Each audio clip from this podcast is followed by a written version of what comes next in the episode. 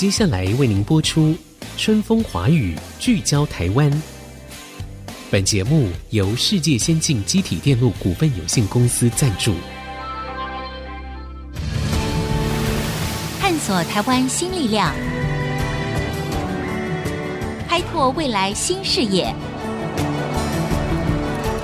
春风华语，聚焦台湾。沈春华主持。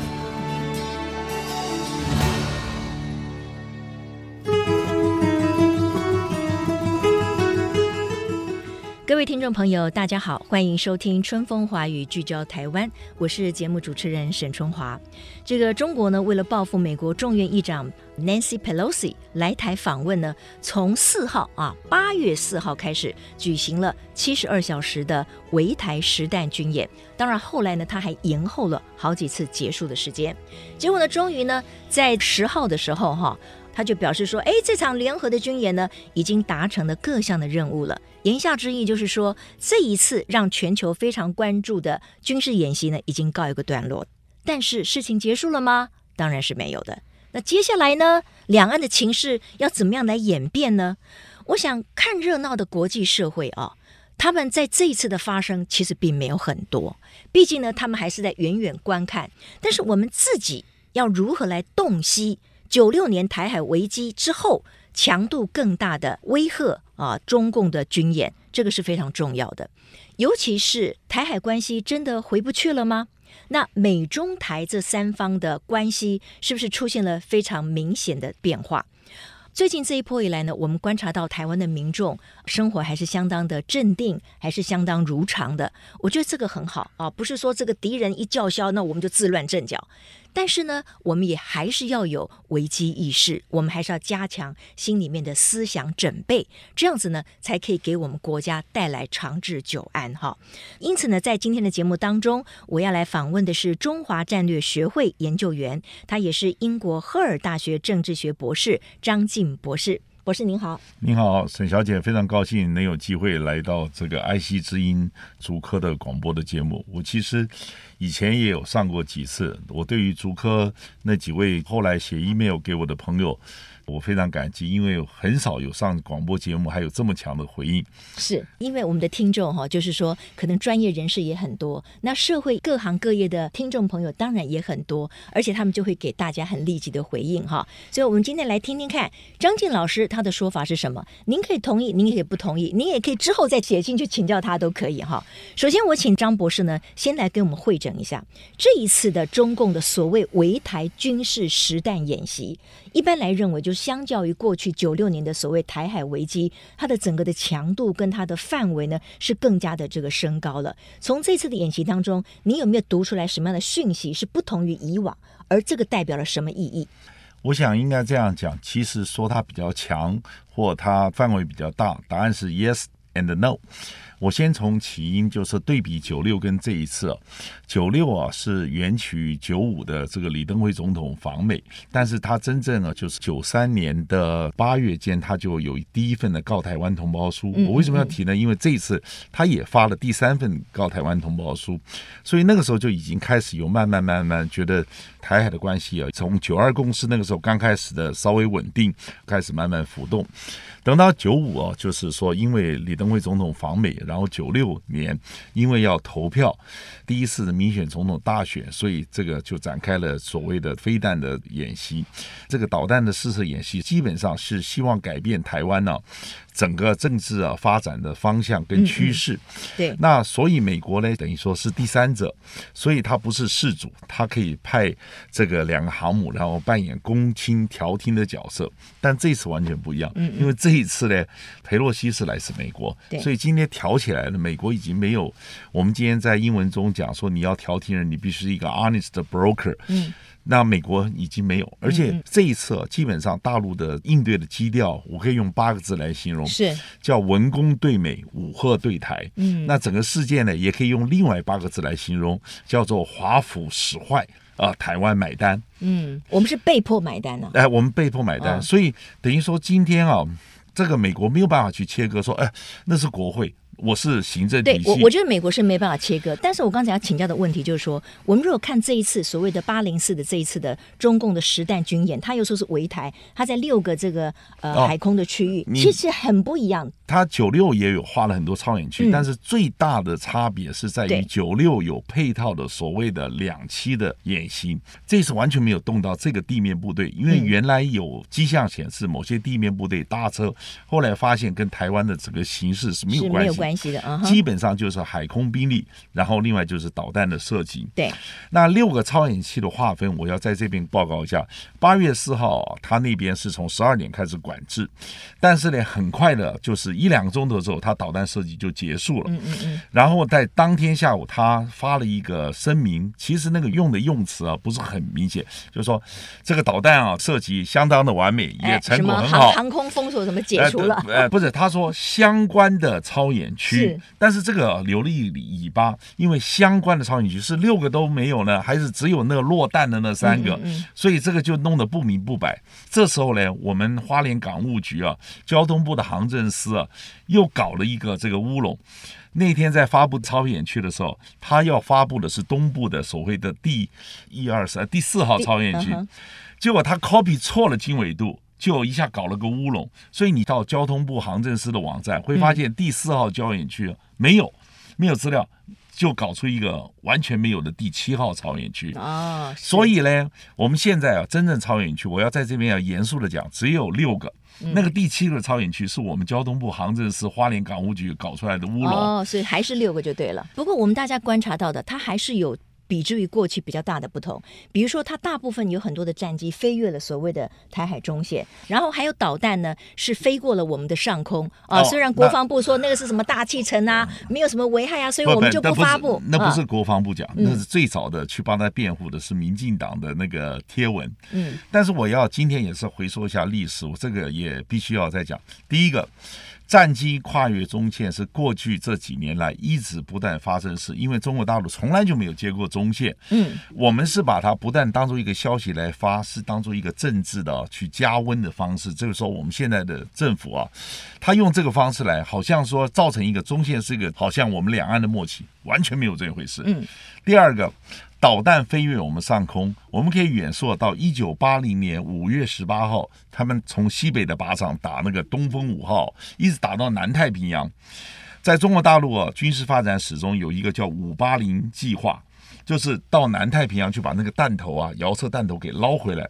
所以导弹呢、啊，飞过台湾上空，是一九八零年五月就发生过、那个时候发生过啊哈。发生过的事，只是我们今天啊，现在是不是要把它当做一个就是素材？嗯，所以这个导弹今天啊，真正打的到底准不准啊？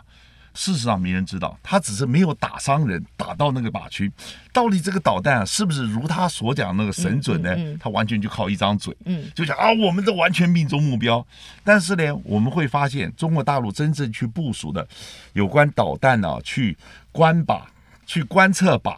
去验证这些靶，因为验证靶那个弹头打下去，假如是遥测弹头，你要派蛙人去把它捞起来，对，都没有。嗯，换言之，也就是稀里糊涂把它打到了，没有打出靶区，到底有没有真正的浮的靶标呢？那连那个浮的靶标都没有设置，所以在这个情形，就是一张嘴，他就讲，哎，我打得很准。嗯嗯，所以这就是。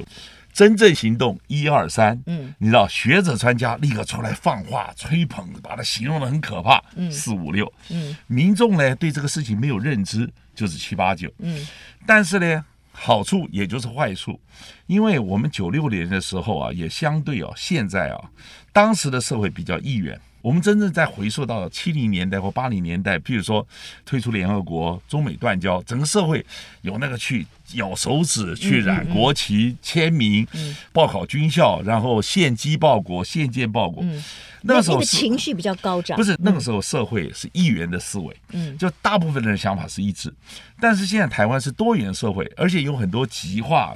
政治的矛盾，所以你今天要是说到西门町去摆个台子，说叫大家来签名，可能相对冷淡很多。所以我觉得现在的政府也很聪明，他宁可说现在社会稳定如常，因为以前啊一元的社会，政治的脉动完全影响到我们整个的民众的心绪。那我们现在呢，现在的民众的多元，社会的多元之所以稳定，就是我们的资讯不是政府一手掌控。大家谁在大陆没有朋友，对不对？今天那个大陆真的是要打来的话，沿海都是台商，大家会不会打个电话去问？嗯，所以民间社会为什么会这么稳定？因为现在的资讯网络时代越来越发达，嗯，所以说我们今天啊，大众媒体所讲的这个的情境，民众他自己有追查的管道，对对，而且最重要一件事，在过去二十年，从九六年到现在啊，有两个科技啊非常重要，一个叫 AIS 传位传报系统，一个叫 ADSB，ADSB 就是航机啊接收了卫星，把自己位置广播出来，两句话形容。人人都是狗仔队，个个都开自媒体。在台湾社会啊，有一个很有名网站叫台湾西南空域，有位徐耿瑞先生啊，他办了一个网站，整个啊到底有什么飞航动态，有很多时候政府啊想一手遮天，都被他爆料出来。嗯嗯，也就是说。现在台湾啊，社会有很多的管道，所以大家为什么会这么稳定？因为大家了解到共军呢在这边演习，有很多东西确实没有那么可怕，那么紧张。嗯嗯，而且呢，整个的这个活动大家也能够稳得下来。对于台湾的乡亲，我给一百分。我查了过去最近这几天的资料，因为我们知道这个社会啊安不安定啊，有很多客观的数据，是汇出去的钱有没有突然暴增？股市是一个指标，汇率是指标，往外汇钱又是一个指标。我必须要讲，台湾乡亲啊，经过几代的教训了。嗯，我们中华民国啊，专门喜欢用经济成长去惩罚那些对我们没有信心的人。嗯，当年啊，退出联合国，有很多人在阳明山有别墅，中山北路有豪宅，赶紧就卖了，逃到美国或者当时那个很流行啊，就移民。然后过了几年，他回来之后，原来的豪宅只能买一个厕所。换言之，也就是啊。我们这么多年来，大家学精了。中华民国专门用继续的稳定经济成长，惩罚那些哦，你把房子卖了，弃我们而远去的人。当然，我们的共同目标就是说，台湾要继续保持稳定，保持我们的经济的繁荣，让我们所有的人在这片土地上呢可以安居乐业哈。但是这个确实，我们也不能否认，我们确实有很多的挑战。对岸的文攻武赫的威胁，显然是不会没有的哈。所以我要进一段广告了。广告回来之后呢，我们继续要来探讨的就是，到底台海的所谓现状，真的在这一次的共军的所谓实弹演习之后被改变了吗？那美国这次所谓在协防这个角色上，到底他做到了什么？那未来我们真的可以期待他，如果两岸发生战事的话，那美国愿意很积极的来协防台湾吗？那我们作为一个民众，我们要怎么样来做一个心理的准备，才可以让我们在台湾的土地上可以继续的过安安定的生活？广告之后再回到春风华语，聚焦台湾。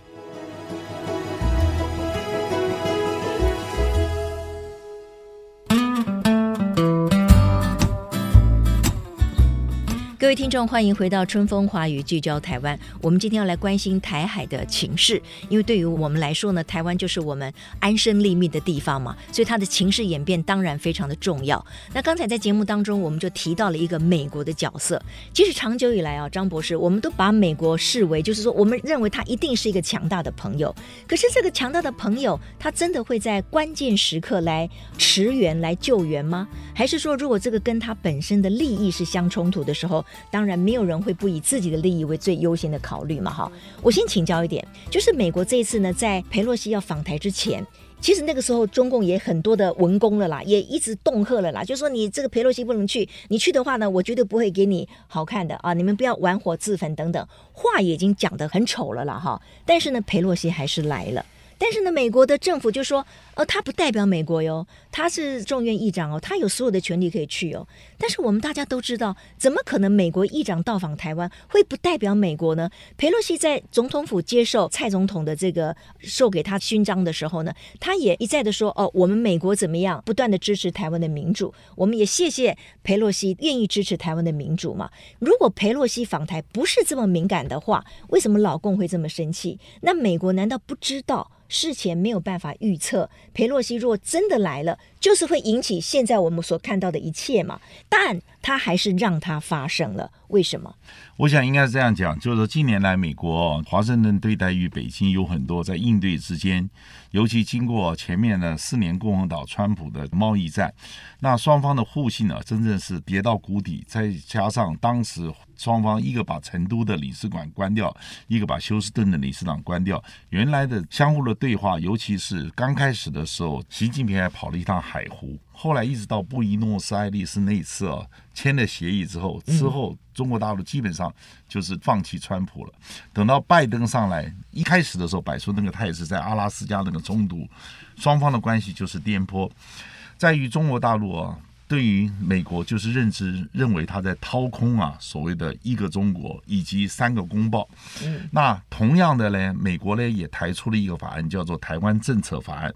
裴洛西啊，这次啊一结束，立刻他们那边就庭审这个法案，意思就是说，那个是已经是对于原来他三公报的整个结构性的破坏，而且六项的保证，事实上也就在颠覆八一七公报。嗯，所以就是说，美国表面上讲一套，然后真正做一套，事实上在北京的眼中是言而失信。嗯嗯，所以他有很多东西特别要，就是说他们能够跟他沟通，是因为拜登讲出那个四不一五意。嗯，所以在这个情形之下，两边的关系互信本来就很差，但是。裴洛西处理这个事情哦，我认为他处理的政治的智慧不是很够，因为在七月十三号，当《金融时报》把这个事情曝露出来，他出来十四号出来开记者会，他要是拍了桌子说就是要去台湾，我的喜欢安坐，那人家也觉得哎，你是个人物，但是他在那边左躲右闪，右躲左闪，然后又传出来说军方认为这不是个好主意，这是拜登讲，所以整个美国那个态度是犹疑的。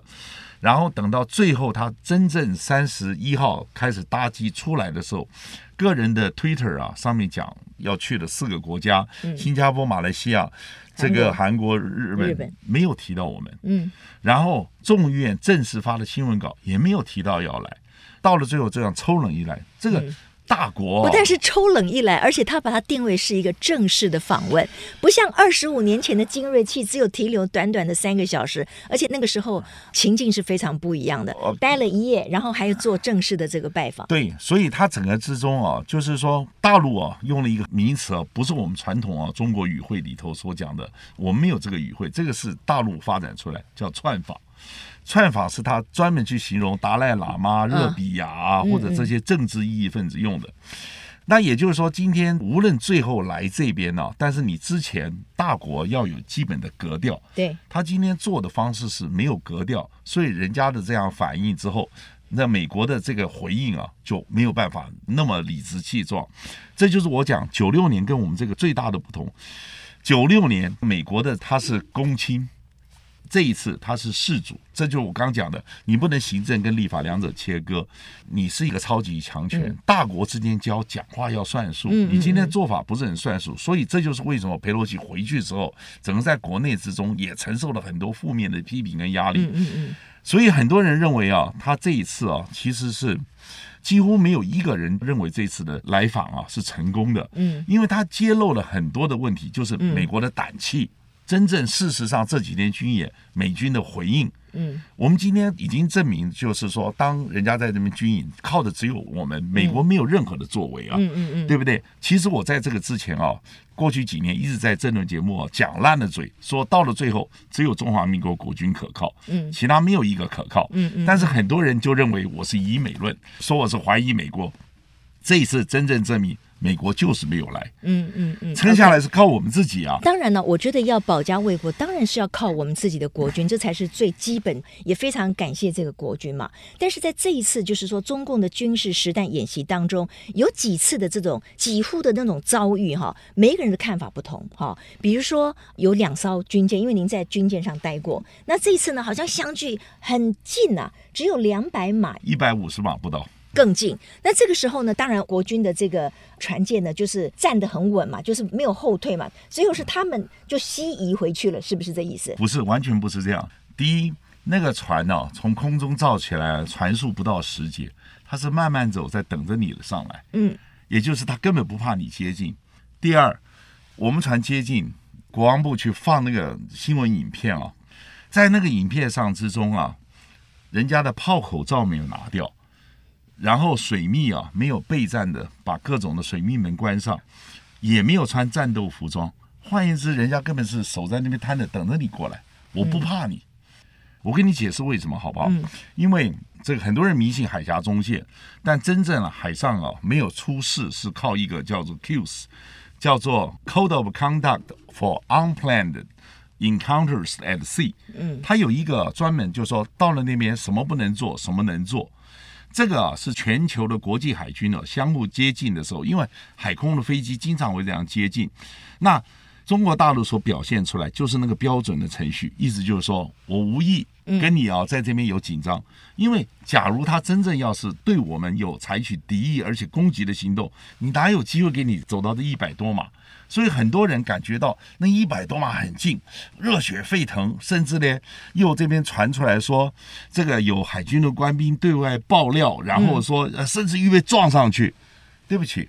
我们花了一百多亿去造一艘船，嗯，每发飞弹都是上亿的。你有给你的坚甲利兵，你弄出来两千五百年前希腊人要撞船的那个思维，嗯。第二个，现在是军机这么紧张的时刻，你怎么可以对外就是说泄露你现在在海上的实际状况？嗯，这些都要过滤的嘛。所以你是说这些消息不应该要正式的发布的？这些消息是从一个网红说。有一个来贴文，对，那个就是表示整个军机保密的观念啊是落后的。嗯，但是必要的实际的状况，难道不应该让民众知道？那个要是经过过滤审核。嗯嗯嗯。我们在九六的时候，你有听过哪一个这个官兵对外擅自发言吗？嗯嗯。而且在外岛，在那个时候，那个是每一个地方都很紧张。哎，那个网红把这个事情给揭露出来，而且。我们的政府也没有讲 yes，也没有讲 no，然后另外发布了一个宣传影片，用了很多字幕，但是里头处处是漏洞。嗯，我们现在要了解，就是今天这个中国大陆的舰船会越来越近，军舰越来越近，战机也会永远在我们这个身边的。那难道我们都不需要反制吗？不是，一个你要不要开火？嗯，现在到目前为止，我们这样这么接近。这完全是违背我们常理的嘛。嗯，我们现在的军舰都是远距离视距外就能攻击。假如你决心要去攻击别人，你早早就把飞弹发射箭发了。可是我们现在好像国军有得到一个命令，就说不开第一级嘛。这个因为我们也不要成为那个制造冲突的第一枪嘛，所以我们需要克制。对，我就是跟你讲，我们退伍军人啊，对，最近啊都在上电视。嗯，我是唯一一个，就是说。我不对于现在应该怎么做，嗯、因为我们也不要当 backseat driver、嗯。我们有几个退伍的人呢、啊，嗯、将领。哦，你应该这样，你应该那样。对不起，国军哦，这个日新月异，对。装备啊，很多这个做法思维，很多的资讯不断的在新。退伍了，你都没有这个资源，所以有时候批评可能也不是很正确。你活在过去的，活在过去，然后的印象批评现在的最新状况。Backseat driver，就是后座驾驶。对，哎，你要怎么看？你要左转，你要右转。你那个指三道四哦，其实是给我们的袍泽哦，是增加困扰。两国论的时候，我在海上，我经历过那个状况。我回家里对我的眷属啊，对我太太，从来一个字没有讲过。这个叫做行规。所以我就讲。我在上电视的时候，经常会讲两句话。第一个，我不知道；第二个，这个我不能跟你讲。嗯嗯嗯，我只能讲，我赞成我现在跑者所赞成的事。OK，我也不觉得我比他高明。最重要一件事，我以前是战争学院的教授，现在这些人都是我教出来的。当然了，我们的时间已经到了哈。我觉得今天当然在这个节目的结束的时候呢，真的我们也是要给非常英勇的保家卫国的哈，我们的三军将士要致以最高的敬意。你们辛苦了，而且在台海危机这么微妙的情况之下哈，然后当然了，我们对于双方的战力或者是军备、武器等等不对等的情况之下，我们还要展现我们的高昂斗志。我觉得这个是非常了不起的。所以我们要谢谢我们的这个国军。不过无论如何了，我觉得台海的两岸的情势从来就没有舒缓过它的紧张哈。看起来呢，这个台海的情势在未来还有很多挑战，我们需要去面对。所以呢，我们从国军，我们从政府，一直到我们个人，我想我们都要做好更多的准备的工作。然后在阅读讯息上面哈，真的有的时候我也觉得有一点无力，就是明明我们看到很多的讯息，它可能是被夸大的，或者它根本就是假的，或者根本就陷入了一种所谓的认知作战啊。但是，一般老百姓，我们能不能够就说更多方参考一下资讯哈，不要被这些假的讯息给利用了哈。我们要得到资讯，我们有知的权利，可是这个资讯呢，要是正确的，是要可以帮助我们渡过难关，是要可以帮助我们的社会、帮助我们的国家的哈。好，非常谢谢张静博士，谢谢您，沈小姐，我真的非常高兴今天能够再为竹科人服务啊。是是是，而且我们也是全台湾，甚至全世界，因为我们这是上 Podcast，所以呢，全世界的朋友们只要是关心我们台湾的，不管是产业竞争力啦，或者是台海的情势呢，都可以在各大 Podcast 平台啊，那只要输入沈春华春风华语聚焦台湾，就可以在全世界各个角落收听到我们的节目。好，谢谢各位了，那我们下次同一时间空中再会，拜拜。本节目由世界先进机体电路股份有限公司赞助，探索真相，开拓未来。世界先进公司与您一起聚焦台湾。